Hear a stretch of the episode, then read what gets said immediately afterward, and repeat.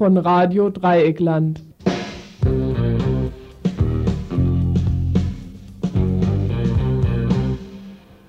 Ihr hört das Tagesinfo vom 25. August 1992.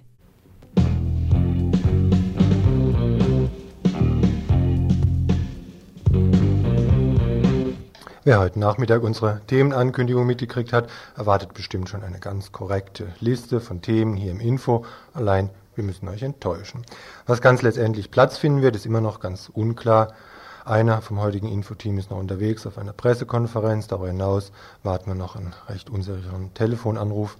Alles im Allen jetzt also eine Themenübersicht, die ihr bitte schon als einstweiligen Stand und durchaus noch veränderbar begreifen möget.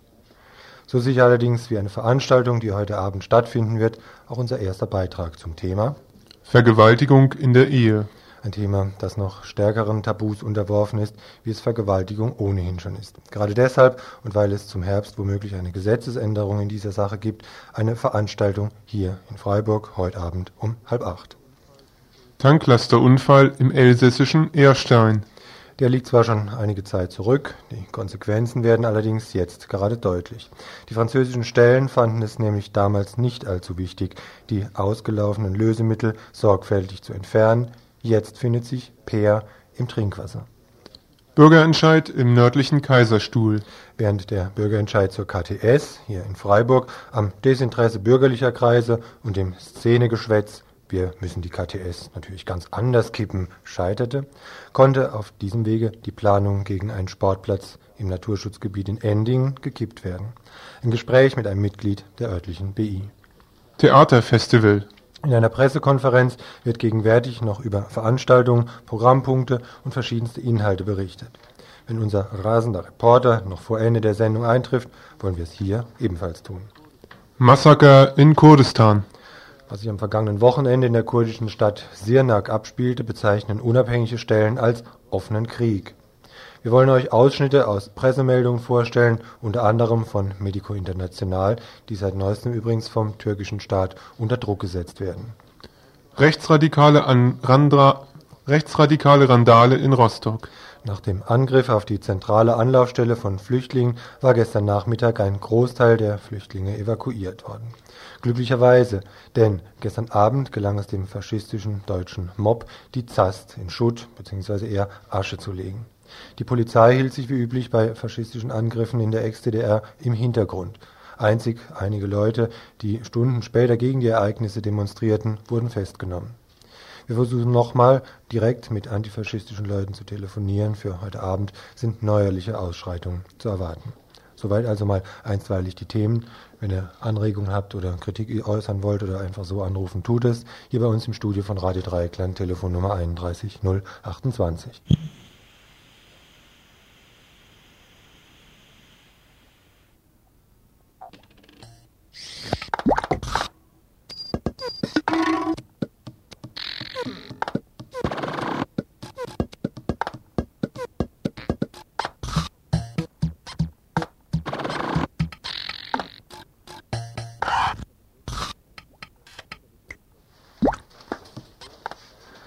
Wenn der Begriff Vergewaltigung fällt, denken wohl die meisten erstmal an dunkle Waldwege oder an unbeleuchtete Ecken hier in der Stadt.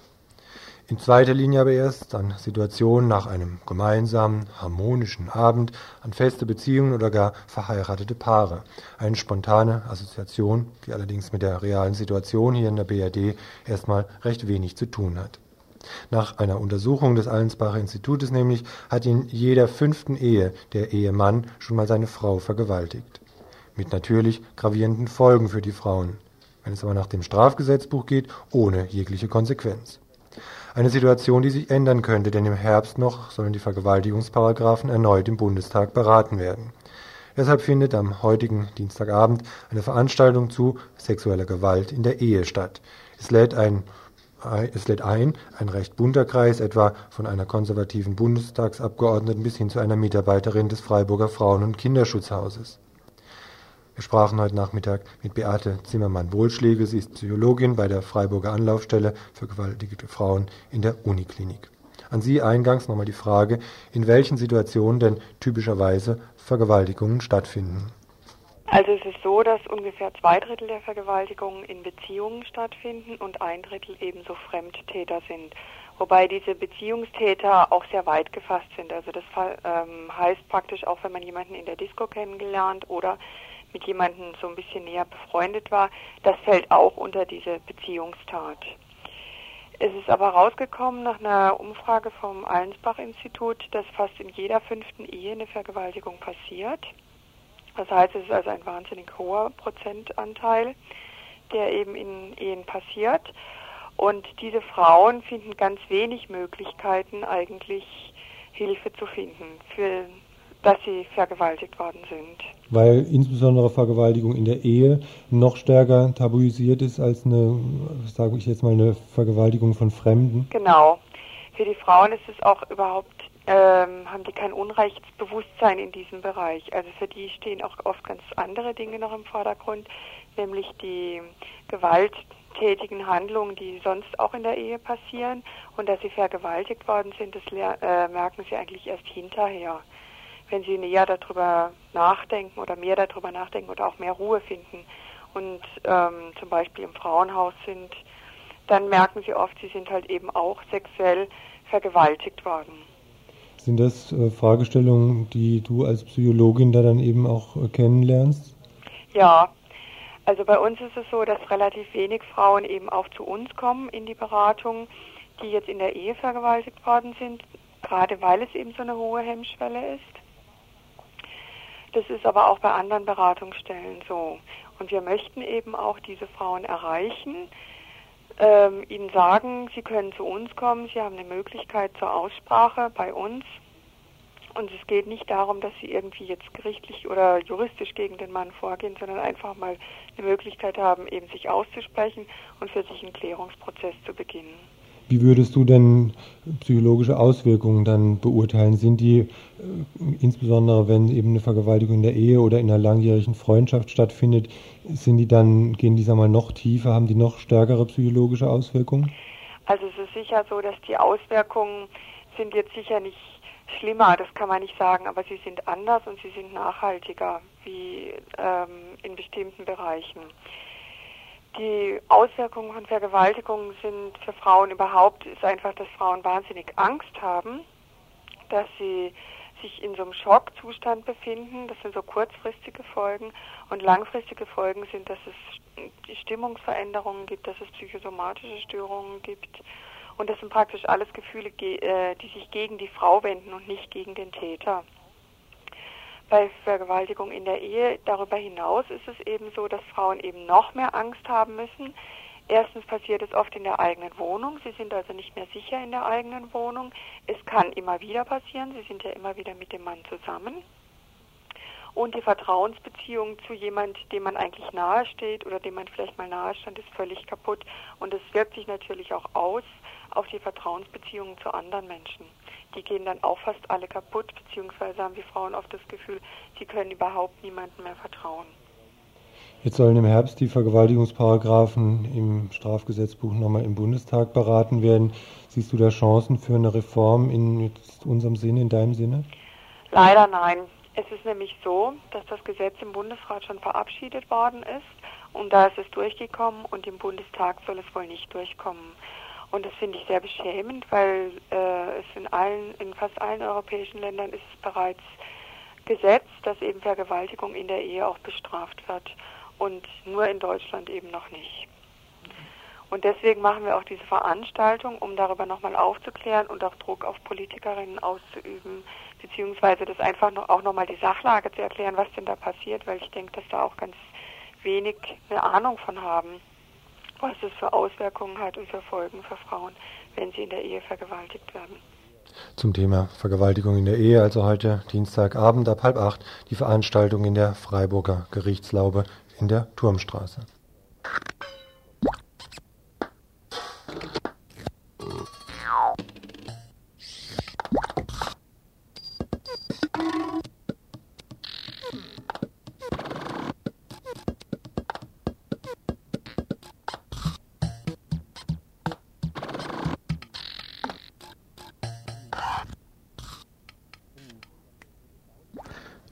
Sonst eher beschaulichen 8000 Einwohnerstädtchen Erstein im Unterelsass zwischen Celestat und Straßburg schlagen im Moment die Wogen hoch. Denn vor kurzem erst wurde festgestellt, dass ihr Brunnenwasser seit Jahren mit den Lösungsmitteln Tetrachlorkohlenstoff bzw. Trichlorethylen verseucht ist. Bei Routineuntersuchungen des Wassers, die neuerdings in Frankreich Pflicht sind, wurden bis zu 100 Mikrogramm dieser in höheren Dosen Leber- und Nieren schädigenden Mittel festgestellt. Bei weiteren Nachforschungen kam Erstaunliches heraus. Verursacher dieses Umweltverbrechens ist ein 20 Tonnen schwerer Tanklastzug, der vor mehr als 20 Jahren im 10 Kilometer entfernten Benfeld havarierte und dabei 4000 Liter in den Boden abließ. Erst vor kurzem hatten die Gemeinde Erstein einen neuen Trinkwasserbrunnen gebaut, der aber lediglich ein Kilometer von der vielbefahrenen Route National 83 entfernt ist. Experten hatten zu dem Standpunkt geraten. Die Stadt Erzstein hat bereits Anklage gegen Unbekannt erhoben, um den Verursacher ausfindig zu machen. Ergebnis? Ein Transportunternehmen, das als Unternehmen bereits getilgt ist. Gestern war nun Gemeinderatssitzung zum Thema. Dort wurden die weiteren Maßnahmen der Gemeinde beschlossen.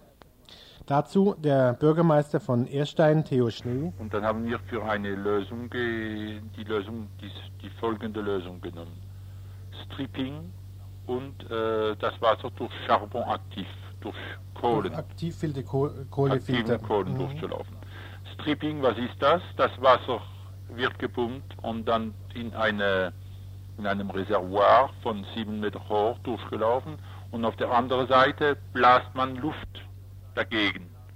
Und diese Luft, die nimmt, die, die, die, die nimmt diesen Tetrachlorür mit. Tetrachlorür ist ja ein Solvant, das ist ein Gas, der, der, der, der geht mit der Luft raus von dem Wasser. Denn. Mhm. Und der Rest, der noch, der noch, der noch bleibt, der, der geht dann durch eine andere, eine andere, einen anderen Reservoir, wo die diese, diesen Charbon aktiv, diesen Kohlen, das sind. Und dann die garantieren uns dann mit dieser Lösung dann, dass alles Solvent, die im Wasser sind, weggehen. Auf die Frage, wie denn nun die Bevölkerung auf den Unfall bzw. auf das Entdecken der Verseuchung reagierte, Theo Schnee? Wie wir im Gemeinderat. Wir waren äh, sehr überrascht und, und äh, sehr enttäuscht, dass eine solche Sache vorkommen kann. Und äh, ich habe von Anfang ab immer gewollt, dass die Leute alles wissen, was passiert. Äh, von Anfang ab habe ich die Karte auf den Tisch gelegt, habe gesagt, der Problem ist so und so und so. Er ist nicht größer als das, er ist auch nicht kleiner, es ist ein großes Problem, aber es ist kein Seveso, es ist auch nicht Tschernobyl. Ja. Mhm. Äh, aber die Leute, wenn man mit den Leuten äh, mit, mit Responsabilität angeht, äh, äh, hat man immer eine gute Antwort. Ich finde, die Ersteiner sind ganz, ganz und natürlich kostet auch die Beseitigung des Schadens, der vor 20 Jahren zwar äh, entdeckt, aber nie behoben wurde, sehr, sehr viel Geld. Und um das zu bezahlen, habe ich von dem Staat äh, 50% Subventionen bekommen. Erwarte von dem Departement und von der Region Alsace noch ein Teil, aber ein Teil müssen wir auch bezahlen, wenn man Wasser benutzt. Dann haben wir den Preis von dem Wasser äh, höher gemacht. Wir haben vorher das Wasser ohne Taxe und ohne was 2 Franc 90 bezahlt. Ich habe jetzt ein Franc mehr drauf machen müssen, äh, um, äh, um diese, diese Investition, diese Investition zu bezahlen. Bereits die kleine Lösung, nämlich das Stripping und den Kohlefilter, würde auf 2,6 Millionen französische Francs kommen. Die richtige, vollständige Lösung, nämlich eine eigene Wiederaufbereitungsanlage für das Wasser zu bauen, käme um einiges beträchtlich höher. Bis zu 15 Millionen Francs sind die Schätzungen dafür. Und ob dafür jemals der Verursacher oder die Verursacherin zur Rechenschaft gezogen werden können, ist nach wie vor unklar. Ähnliche Unfälle sind jedoch theoretisch überall möglich. Im Freiburger Raum zum Beispiel auf der heiß umstrittenen B31 Ost die mitten durch ein Wasserschutzgebiet führt und worüber täglich zig Tanklastwagen mit allerhand Gefahrengut donnern. Bürgermeister Schnee aus Erstein plädiert daher für eine gründliche Lösung. Generell äh, sage ich vielmal, man sollte viel mehr auf dem, mit, mit, dem, äh, mit dem Zug statt mit den LKW auf den Straßen rumzufahren mit, mit diesen Produkten. Äh, aber das ist ja eine so Gewohnheit geworden, dass man jetzt alles mit transportiert mit LKW und immer weniger mit dem, mit dem, mit dem Zug, leider. Ich glaube, wenn man in Zukunft denken will, auf 10, 15 Jahre, müsste man sicher in diese Richtung gehen.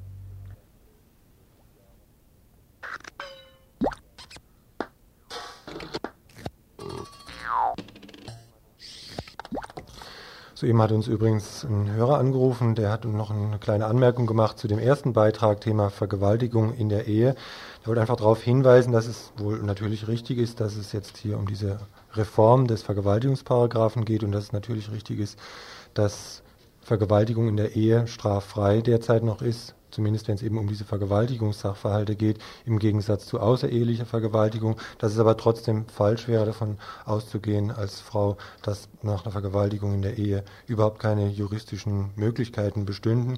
Da gibt es nämlich immer noch den Paragraphen, der die sexuelle Nötigung unter Strafe stellt und natürlich auch Körperverletzung unter Strafe stellt.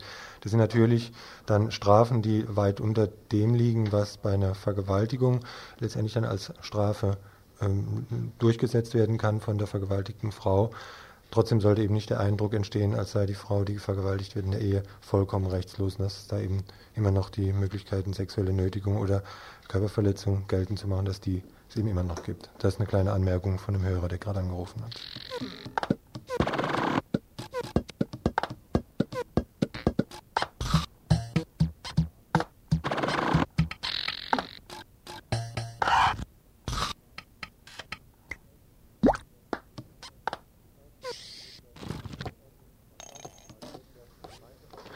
Ihr hört das Tagesinfo vom 25. August 1992.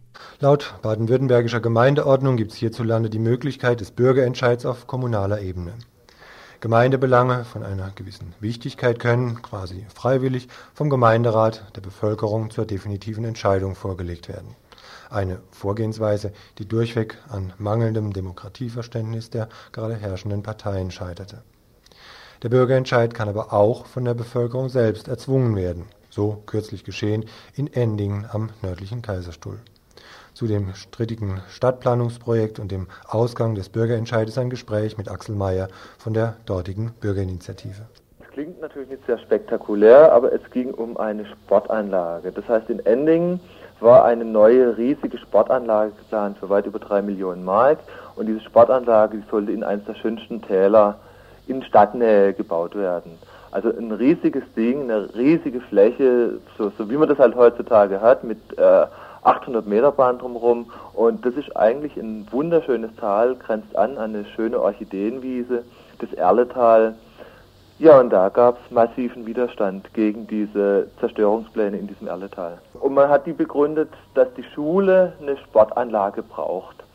Jetzt hat sich dagegen eine Bürgerinitiative interessanterweise gegründet und wohl auch nicht mit allzu wenig Erfolg. Wie, aus was für Leuten hat sich denn diese Bürgerinitiative zusammengesetzt und wie wurde da dann vorgegangen? Ja, diese Bürgerinitiative war nicht, die war nicht gegen die Sportanlage, die sagte, eine Sportanlage in Schulnähe wäre nötig, aber eben nicht im Erletal, also nicht in diesem wunderschönen Tal. Es gibt ja bei uns überall diese großen Maisfelder und es gibt überall diese jetzt schon verschandelten Flächen und in diese ja, zerstörten Flächen rein. Da könnte, hätten sich auch die Leute von der Bürgerinitiative so eine Sportanlage vorstellen können, aber nicht in dieses wunderschöne Tal in die Nähe dieser Orchideenwiese. Das war die Zielsetzung, also keine Sportanlage ins, ins Erletal. Das war die Zielrichtung. Ja, und da hat sich ein ganz, ganz breites Bündnis eigentlich zusammengeschlossen.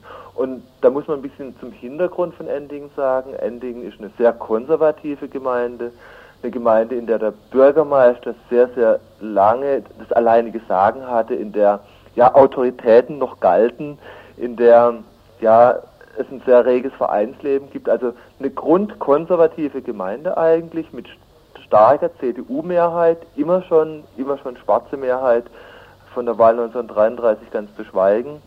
Äh, ja, und in dieser Gemeinde hat sich jetzt zum ersten Mal wirklich so einen Widerstand geregt gegen so eine städtische Maßnahme. Und es war ein Widerstand, der teilweise ja ins bürgerliche Lager hineinging, teilweise natürlich auch BUND-Gruppen vor Ort und ein ganz, ganz unterschiedliches Spektrum von Leuten. Wobei eigentlich. sich sowas mit ja einer wir, konservativen Grundhaltung ja vielleicht auch erstmal gar nicht so unbedingt beißt, denn es ist ja auch durchaus denkbar, dass Leute aus so einem Naturerhaltungswunsch ja. und so einem Wertkonservatismus heraus dann auch sagen, also das geht einfach zu weit, hier muss die Schöpfung gewahrt werden und genau. und und. Also insofern beißt sich sowas. Nein, nein, das beißt sich nicht. Das hat vielleicht eher damit zu tun, dass die CDU im herkömmlichen Sinne keine konservative Partei mehr ist, sondern eine modernistisch fortschrittsgläubige Partei, die, die einfach äh, ja alles platt macht. Jetzt ist also dieser Bürgerentscheid ganz erfolgreich für diejenigen, die das Erletal eben erhalten wollten, ausgegangen. Das Quorum, das heißt die notwendige Stimmenzahl wurde erreicht und die Mehrheit. Ja, und die Mehrheit und das war ein ganz großes Problem.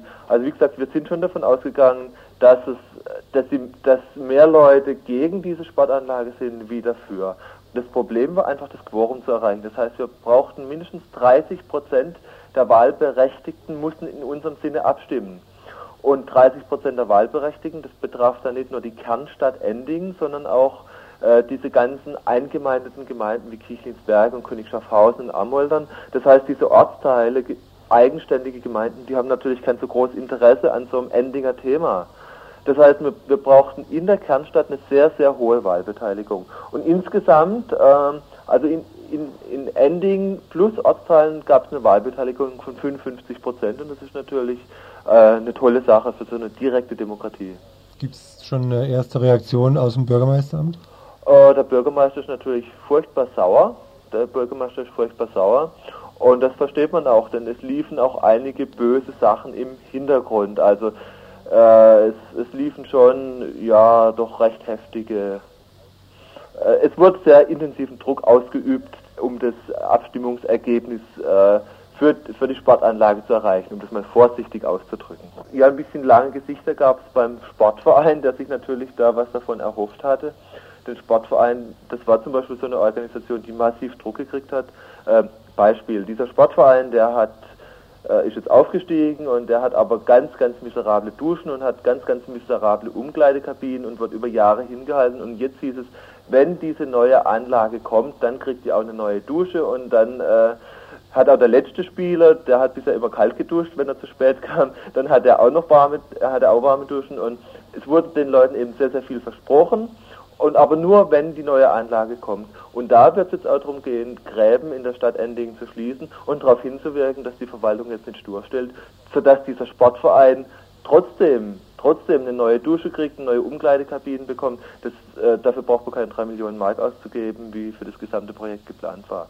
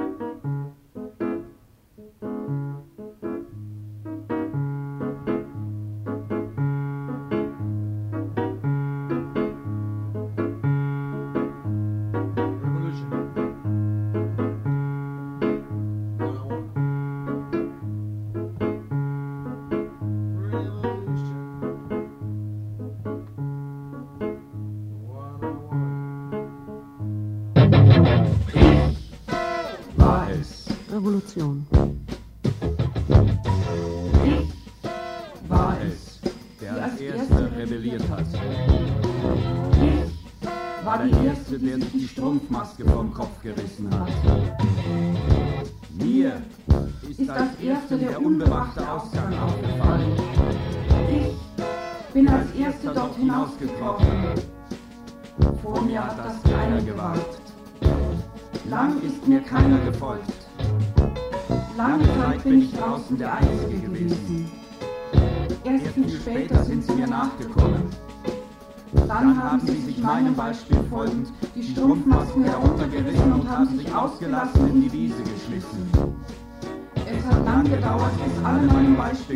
Waren.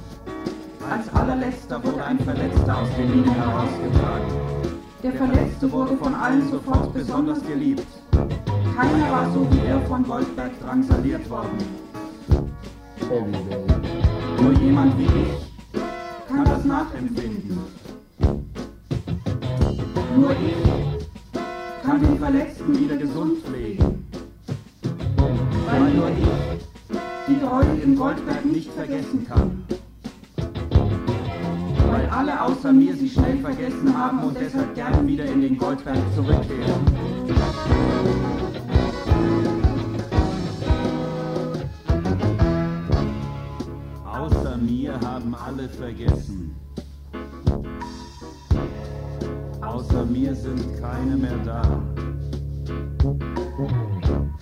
Außer mir sind ich ganz allein.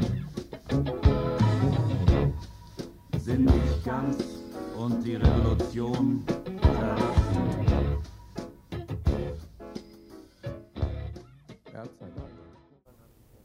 Von Massakern in Kurdistan haben wir hier im Info schon des Öfteren berichten müssen. Oftmals ging es um Auseinandersetzungen zwischen staatlichen türkischen Instanzen und vermeintlichen Anhängern der kurdischen Guerilla der PKK.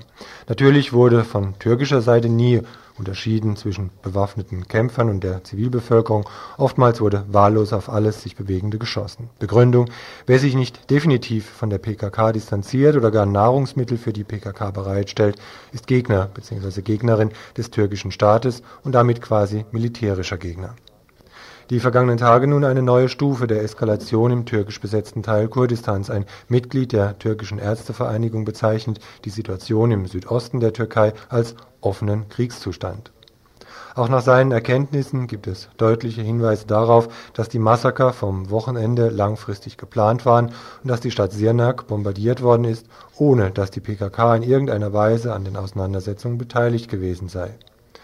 Eine neue Stufe der Eskalation ist auch, dass die hierzulande arbeitende Menschenrechtsorganisation Medico International durch Drohungen aus der Türkei von ihrer Kurdistan-Berichterstattung abgebracht werden soll.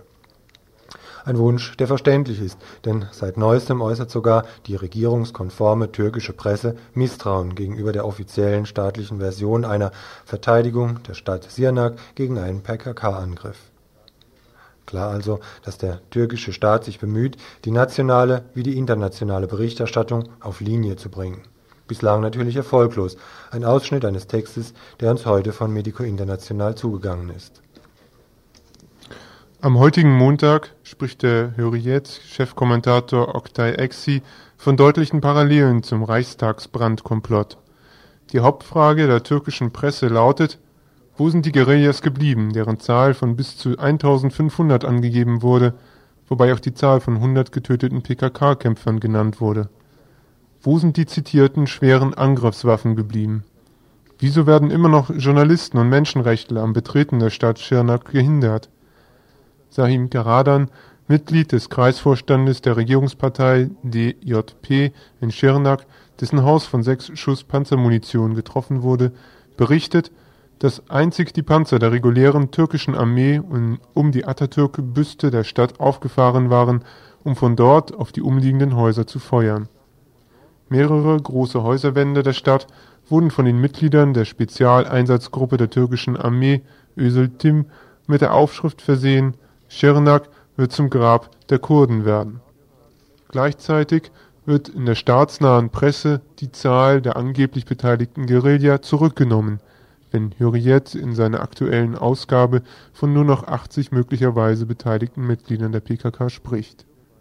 Gleichzeitig informiert die türkische Presse über große Truppenverschiebungen in Richtung auf die Städte Mardin und Batman, was allgemein als Tatsache zur Vorbereitung grenzüberschreitender Kurdenverfolgung in Richtung auf sowohl die irakische wie die iranische Grenze verstanden wird. Soweit ein Text von Hans Brandscheid von Medico International. Gegen sie gibt es, wie gesagt, Drohanrufe, den Versuch, die Berichterstattung der Menschenrechtsvereinigung zu unterbinden. Anlässlich ihrer aktuellen Berichterstattung über die Ereignisse in Schirnak erhält Medico International am heutigen Montag Drohanrufe von türkischer Seite. Für den offiziellen Charakter dieser Erpressungen spricht die Organisierung der Anrufe und die Tatsache, dass die wohl informierten Anrufer namentlich genannte Mitarbeiter der Organisation persönlich in exzessiver Weise bedrohen. Medico soll auf diese Art, wörtlich, von seiner unliebsamen Berichterstattung über Kurdistan abgebracht werden. Kein Wunder, denn von ihnen ging uns auch folgender Bericht eines Augenzeugen aus der angegriffenen kurdischen Stadt Sirnak zu. Wir haben im Bazarviertel von Schirnak im Palasthotel übernachtet. Plötzlich wurde geschossen. Aus allen Richtungen wurden Gewehrkugeln, Mörsermunition und Raketen geschossen. Unser Hotel wurde dreimal getroffen. Dabei wurde ich durch einen Schuss am Fuß verletzt. In Schirnak herrschte richtiger Krieg. Das Feuer hielt die ganze Nacht hindurch an. Wir waren 48 Stunden im Hotel eingeschlossen. Wir hatten nichts zu essen und waren in Panik. Mit dem Hotelpersonal waren wir insgesamt 17 Personen. Am Morgen des nächsten Tages machten wir uns einem, einem Unteroffizier gegenüber bemerkbar, der an dem Hotel vorbeikam. Daraufhin wurden wir von den Sicherheitskräften in das Polizeipräsidium Schirnak gebracht. Die Stadt bot einen erschreckenden Anblick, als wir zum Polizeipräsidium gefahren wurden. Alles war voll mit Tierkadavern. Alles war voll Blut, durch nichts mehr von einem Kriegsschauplatz zu unterscheiden. Uns fiel auf dem Weg auf, dass besonders viele der traditionellen Lehmhäuser nur noch Ruinen waren. Denn diese Häuser waren mit schweren Waffen und dauernd waren mit schweren Waffen und dauernd beschossen worden. Aus den Ruinen stieg noch Rauch auf. Meiner Ansicht nach müssen fast alle darin befindlichen Menschen ums Leben gekommen sein. Aus den Häusern gab es kein Entkommen. Aus Protest gegen die Massaker des türkischen Staates in Schirnak wird am morgigen Mittwoch in Bonn eine bundesweite Demonstration stattfinden. Hierzu ruft die Föderation der patriotischen Arbeitervereine aus Kurdistan in Deutschland auf. Abfahrt auf die Demonstration ist hier in Freiburg heute Nacht um halb drei am Flüchtlingsheim in der Wiesenthalstraße 21a.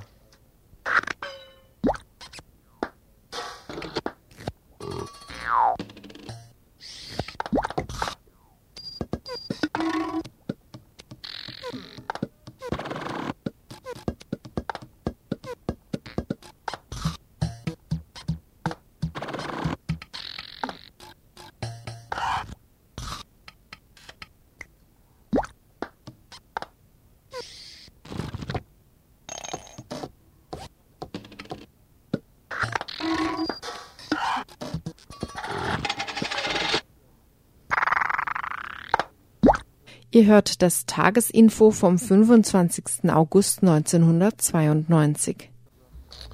Ja, im Studio begrüße ich jetzt unseren rasenden Reporter, der jetzt gerade in letzter Sekunde eingetroffen ist. Äh, du warst ähm, auf der Pressekonferenz des Freiburger Theaterfestivals. Unter dem Motto, diesjährigen Motto Virtuelle Rituale geht es am 29. August los. Das Ganze wird dauern bis zum 5.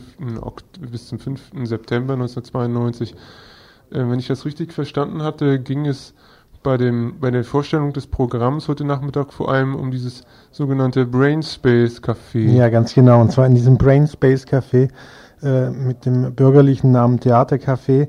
Äh, dort wird also über die Dauer des Theaterfestivals nicht nur Getränke und äh, Materielles äh, zu trinken und essen gereicht, sondern eben auch Virtuelles, was heißt so, so viel heißt wie viel Spielereien mit Computer, mit äh, Video, mit Performances etc.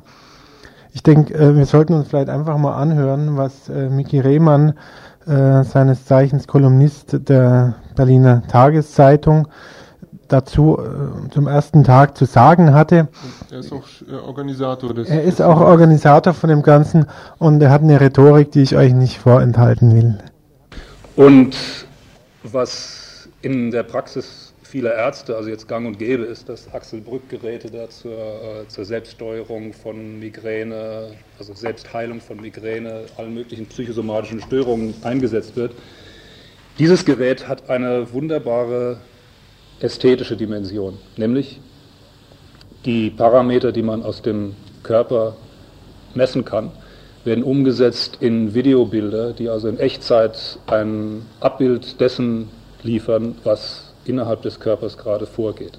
Das heißt, äh, sieht praktisch so aus, ich würde zum Beispiel, wenn, wenn der Karl und ich eine gemeinsame Gehirn, ein gemeinsames Gehirnmandala unserer jetzigen Gehirnströme anfertigen wollten, würden wir beide unsere Hand auf ein, Elektro, auf ein Elektronenpaar legen und die Messungen, die von dem elektrischen Hautwiderstand unserer Hände aufgenommen werden, werden umgesetzt in ein Videobild, was dann da vorne im ganzen Raum zu sehen sein wird. Das, warum das paarweise so interessant ist, ist, man kann daran sehen, wie sich Gehirnwellen einander angleichen, wenn sie im gleichen Raum lange genug sind. Und dann komme ich zu der Welturaufführung Nachteule und Nachtdruck. Da muss ich gestehen, die Geschichte ist so äh, vom Himmel hergeholt, dass sie äh, vielleicht das Vorstellungsvermögen etwas überschreiten äh, wird. Aber das wiederum ist genau Teil der neuen Wissenschaft. Alfred North Whitehead, der britische Philosoph, hat mal gesagt, das Universum ist nicht nur seltsamer, als wir es uns vorstellen, es ist auch seltsamer, als wir es uns vorstellen können. Gut, unter diesem Motto steht die Welturaufführung Nachteule und Nachtdruck. Das ist in erster Linie ein Hörstück. Der Text, auf dem das basiert, ist von einem, ich sage mal, astralen Jenseitskontakt mit einem 1915 verschiedenen Dichter Paul Scherbart entstanden. Wobei ich mich für die Richtigkeit dieser Behauptung äh, nicht verbürge. Ich sage nur, das ist der Arbeitstitel, unter dem wir diese, das Zustandekommen dieses Textes erstmal äh, verlauten lassen. Das allein würde jetzt kein, äh, würde jetzt nicht eine Performance hier im Brainspace Café rechtfertigen. Nur wir haben uns gedacht, wenn dieser Text schon in sich derart eigenartig ist, dann wollen wir ihm zu einer, mögst, zu einer bestmöglichen Blüte verhelfen und haben deswegen verschiedene Textteile dieses äh, Uhrwerks Nachteule und Nachtdruck von der Scherbart-Gruppe in einer recht komplizierten Studioversion auf Stereospuren gesprochen, sodass was in jedem Wartesaal selbstverständlich ist, dass man verschiedene Stimmen hört, aber nur eine auswählt. Ja, es ist ja das Ergebnis sensationell, was da geboten wird. Ähm, also es hört sich zumindest so an, wenn man also Ricky, Mickey Rehmann Glauben schenken will, wobei man natürlich bei der Pressekonferenz immer auch so ein bisschen Gefühl hat, das Gefühl hatte, hier äh, sollen die Zuschauer oder Zuhörerinnen und Zuhörer ähm, ziemlich verarscht werden auch. Oder äh, aber ähm, hier findet was ganz Sensationelles statt. Ist, ist dann der Rest des Programms, also das hat ja nun nur den ersten Tag, den Sonnabend beschrieben, ist dann der Rest des Programms wenigstens etwas konkreter gehalten oder geht es denn so weiter mit diesen astralen Hörspielen und Gehirnmandala? Also auch im, äh, zumindest solange ich auf der Pressekonferenz war, war das Konkreteste äh, am ehesten noch, dass es sich also um Gehirnwellensurfer handeln würde und dass es also eine öffentliche Gehirndisco geben solle. Was das genau ist, werden sicherlich die Leute, die dorthin gehen, noch selbst erfahren. Es geht um Selbsterfahrung und um ein Work-in-Progress-Projekt. Ähm, ich glaube, viel mehr ähm, haben auch unsere Kollegen, die letztens schon mit Miki Rehmann gesprochen haben, auch nicht rausgekriegt.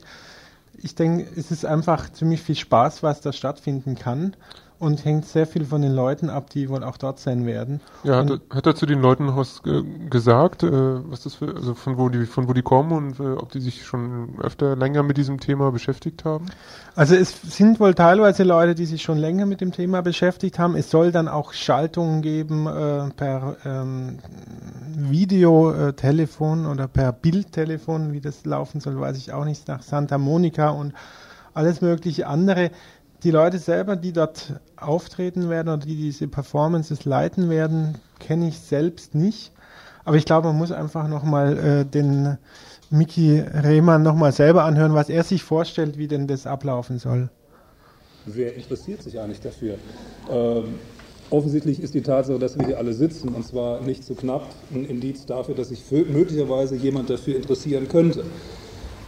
Gleichzeitig ist noch nicht so klar, wie weit geht dieses Interesse? Ist das ein Interesse, was man lieber im internen meditativen Kämmerlein zelebriert oder ist das ein Interesse, was sich jetzt aus so intimen Privatforschungen in einen öffentlichen Raum ergießt? Und meine These ist, mit der ich mich hier äh, äh, offensiv in, also in Unwägbares stürze, meine These ist, Jetzt ist der Zeitpunkt, wo die Forschung, die in letzten oder die Praktiken, die in den letzten drei Jahren mehr oder weniger von äh, engagierten Dilettanten und privaten Forschern betrieben wurden, wo die zu einem öffentlichen Bereich werden, wo also abzusehen ist, dass Kosmetikstudios äh, sich mit, Brian, Brian, mit Mind Machines ausstatten werden, äh, dass der theatrale, der theatralische Aspekt, von dem wir ja auch hier zusammengeführt wurden, immer mehr Interesse erweckt, dass überhaupt die Erkundung ungewöhnlicher Innenräume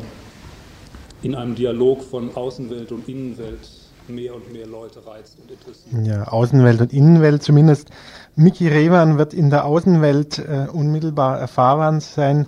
Dort, er wird mehrere Abende lang sein Somnambules Café moderieren und äh, wohl dort auch seine Rhetorik äh, zum Besten geben. Ich denke, äh, ansonsten muss man einfach mal hingehen und schauen, was das wird. Ja, wie gesagt, es geht los am nächsten Sonnabend, 29.08. Karten gibt es wie immer am Theatercafé, ähm, eine, eine, Abendkasse im Vorverkauf. Äh, genau wie sonst auch beim äh, Theaterfestival. Und ich denke, man kann gespannt sein, wer zu dieser berühmten Neuroszene gehört, die es angeblich in Frankfurt bereits schon seit längerem gibt, dort in der Großstadt ganz oben.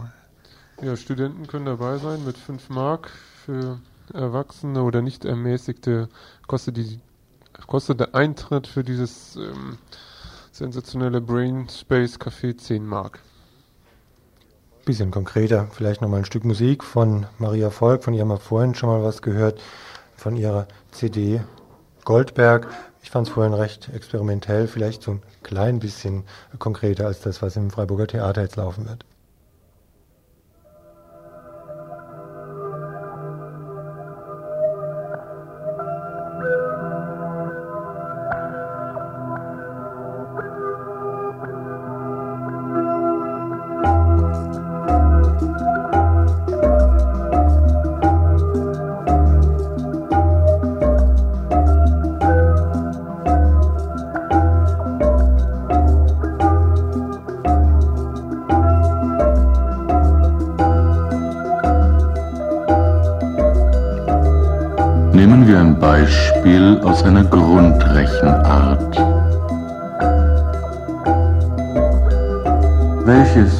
Nehmen wir?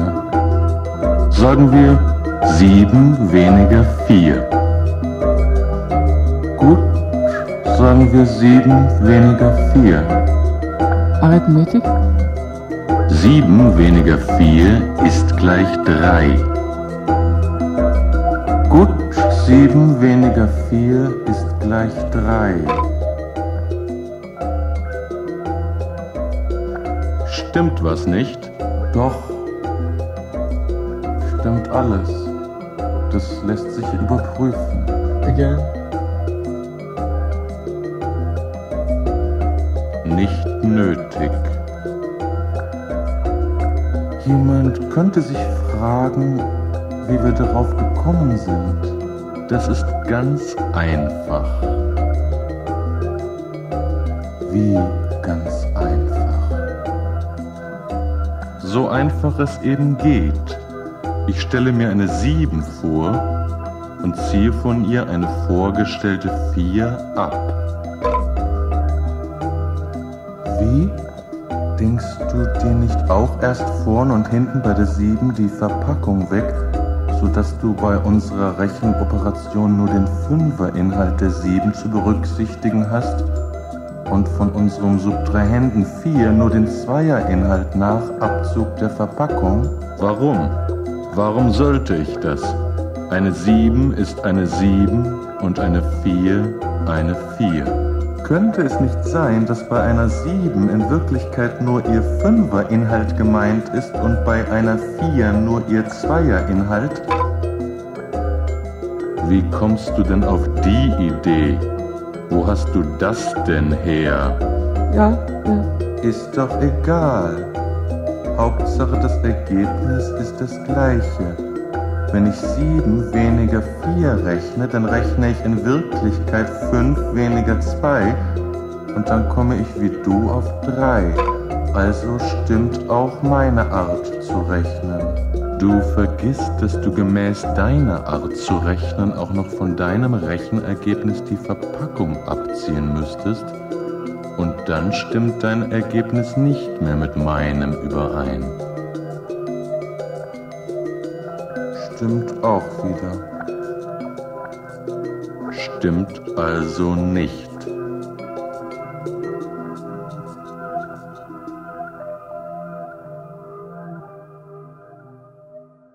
Ihr hört das Tagesinfo vom 25. August 1992.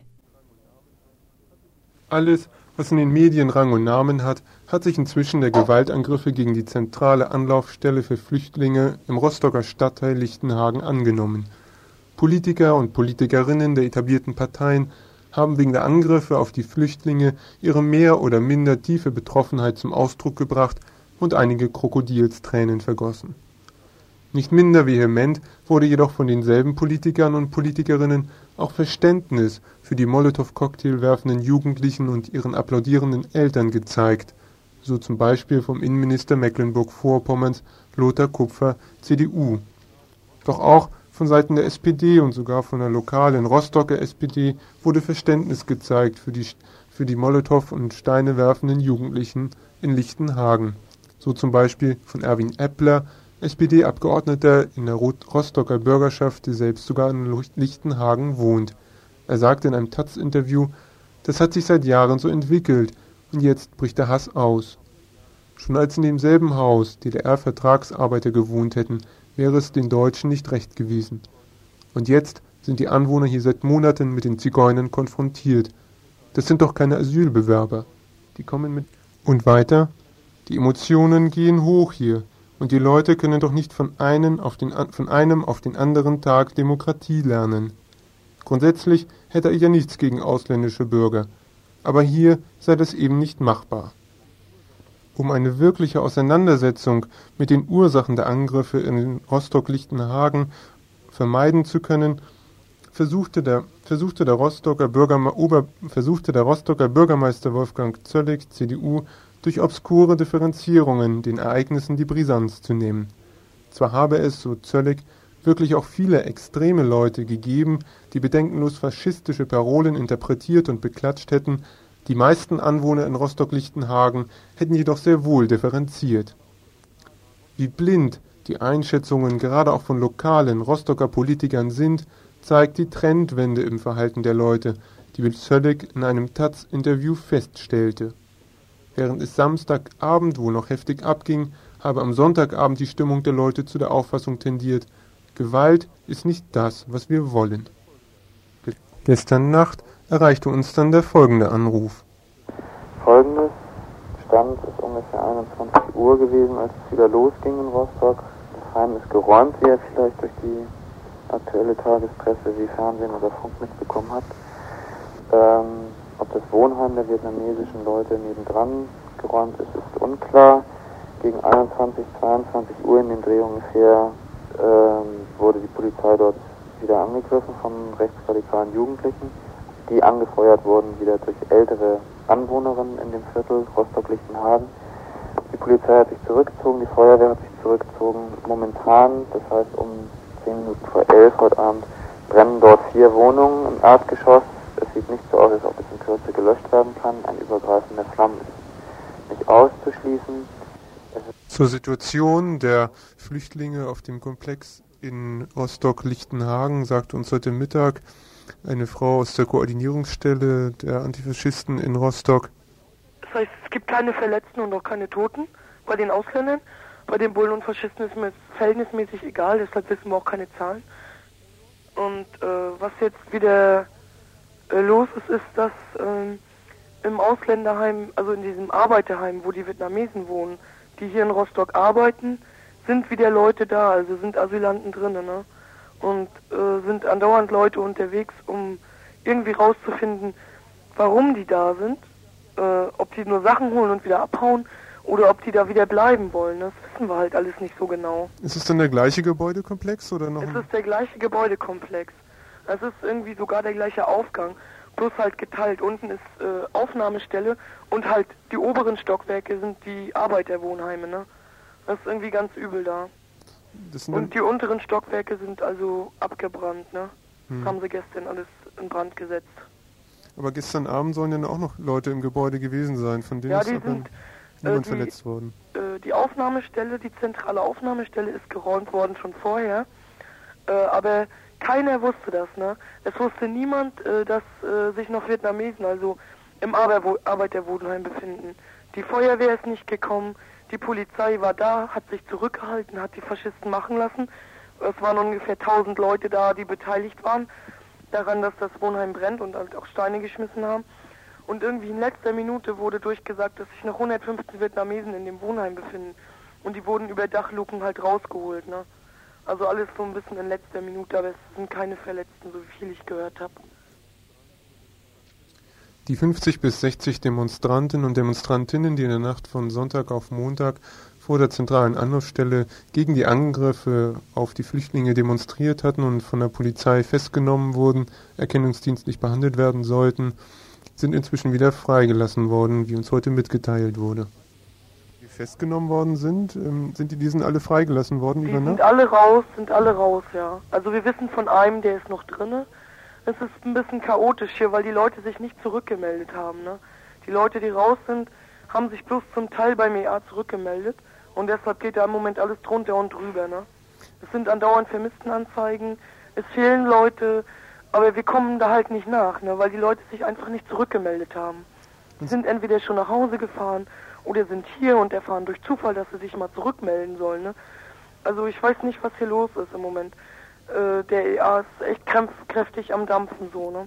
Sind Aber wir versuchen halt alles, um das rauszukriegen. Sind die denn erkennungsdienstlich behandelt worden? Oder ist der Äh, Anklage unsere Leute haben sich geweigert, erkennungsdienstlich behandelt äh, zu werden. Sind auch nicht äh, behandelt worden, so Idee behandelt. Also ist akzeptiert worden. Ist akzeptiert worden Hm. und wurden dann rausgelassen, trotz allem irgendwie. Obwohl sie vorher gesagt haben, ohne Idee-Behandlung gibt es keine Freilassung. Ne? Sie sind rausgekommen.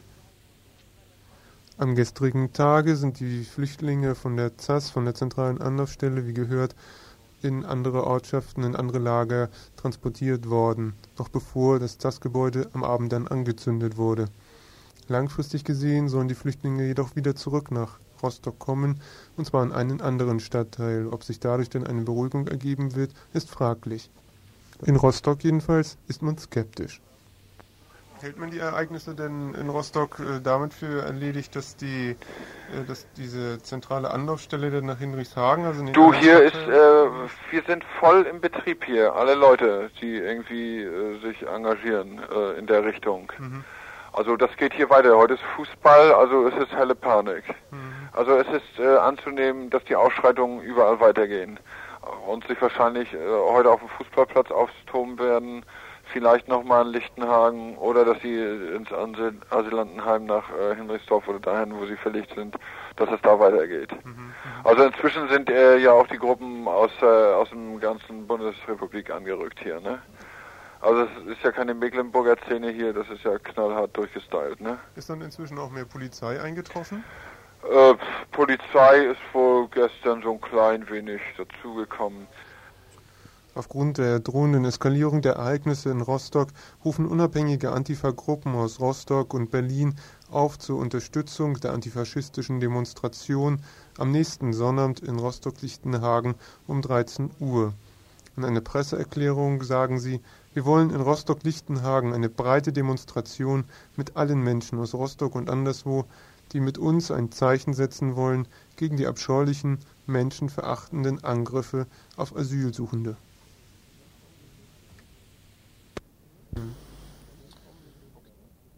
Sendung gehen. Ich Augenblick jetzt bitte? Hast du? So, jetzt haben wir gerade mit der Technik zwei, drei Handgriffe noch zu regeln. Wir haben jetzt direkt jemanden an der Telefonleitung aus Rostock. Mal gucken, ob das so hinhaut. Hallo, kannst du uns hören? Mal ein bisschen leise. Bisschen leise. Ist es jetzt besser? Kannst du uns besser hören? Hallo? Hallo?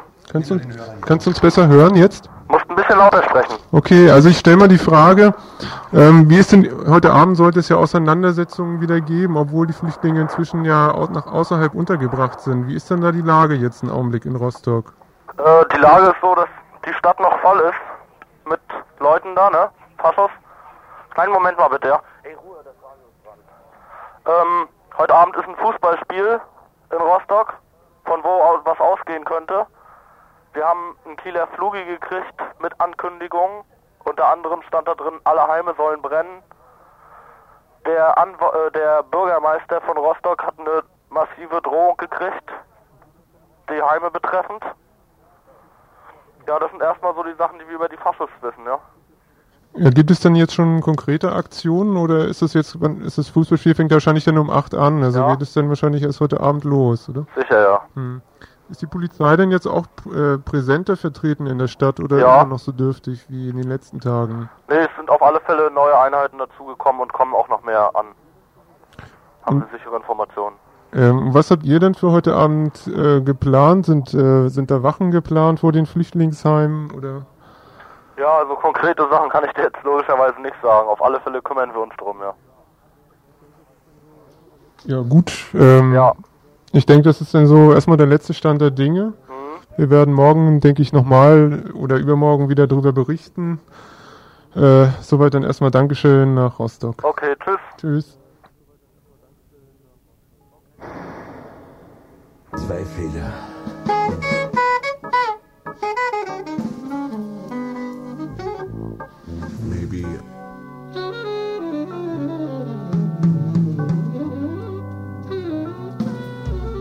Danke.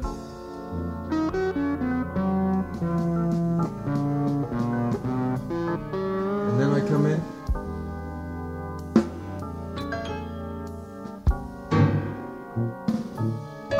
Auf Schluss, wa? Womit wir bereits am Ende des heutigen Infos angelangt wären. Es gäbe noch vielleicht mal kurz darauf hinzuweisen, haben wir ganz am Anfang der Sendung ausführlicher schon gewürdigt, die Veranstaltung Vergewaltigung in der Ehe, die heute Abend in der Gerichtslaube hier in Freiburg stattfindet, die fängt in etwa einer halben Stunde um halb acht an. Wenn ihr euch noch auf die Socken macht, dann werdet ihr es bestimmt noch schaffen. Ich blätter gerade nochmal, die Gerichtslaube ist zu finden in der Turmstraße hier in Freiburg. Beginn der Veranstaltung zu Vergewaltigung in der Ehe um 19.30 Uhr. Ja, eine andere Veranstaltung ähm, für den morgigen Abend, für den morgigen Tag, pardon. Morgen Mittwoch, 26. August, findet aus Protest zum endgültigen Umkippen der SPD bei den geplanten Änderungen des Grundgesetzes bezüglich Asyl und Out-of-Area-Einsätzen eine spontane Mahnwache vor dem SPD-Parteibüro hier in Freiburg in der Habsburger Straße 85 statt, wie ein Zettel, der uns eben reingereicht wurde, verkündet. Und zwar findet diese Mahnwache vor dem SPD-Parteibüro statt zwischen 15 und 19 Uhr in der Habsburger Straße 85. Morgen Mittwoch 15 bis 19 Uhr Habsburger Straße 85 Mahnwache. Noch jemand hat uns einen anderen Zettel vorbeigebracht. Darauf ist zu lesen, liebes Infoteam, das sind dann wohl wir, nicht vergessen. Heute findet in der Wagenburg in Lehen, in Freiburg im Zinkland, die letzte offizielle Volksküche statt. Laut Vergleich mit der Stadt soll das Gelände am 1. Oktober geräumt sein. Deshalb spielt heute nochmal eine Band aus Großbritannien oder einfach so Großbritannien, Under the Gun. Ihr könnt heißt hier Schlafsäcke mitbringen, wenn ihr übernachten wollt. Linie 1 könnt ihr fahren bis zur Padua-Allee oder mit dem Fahrrad Richtung Gaskugel und dann die Dreisam entlang weiter. Das Ganze also heute Dienstag, Volksküche gibt es zu essen. Indisches hm, Dal, keine Ahnung was es ist, mit verschiedenen Salaten. Dick.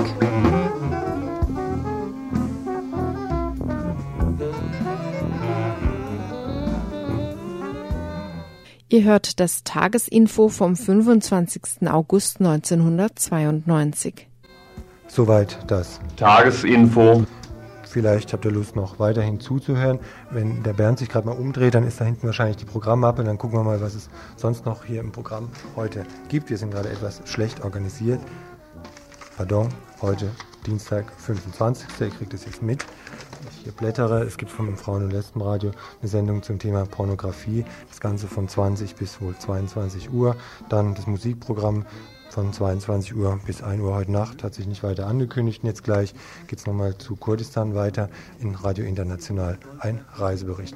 In diesem Sinn, herzlichen Dank fürs Zuhören, auch fürs Anrufen, für diejenigen, die sich gemeldet haben und weiterhin viel Spaß bei Von Radio Dreieckland.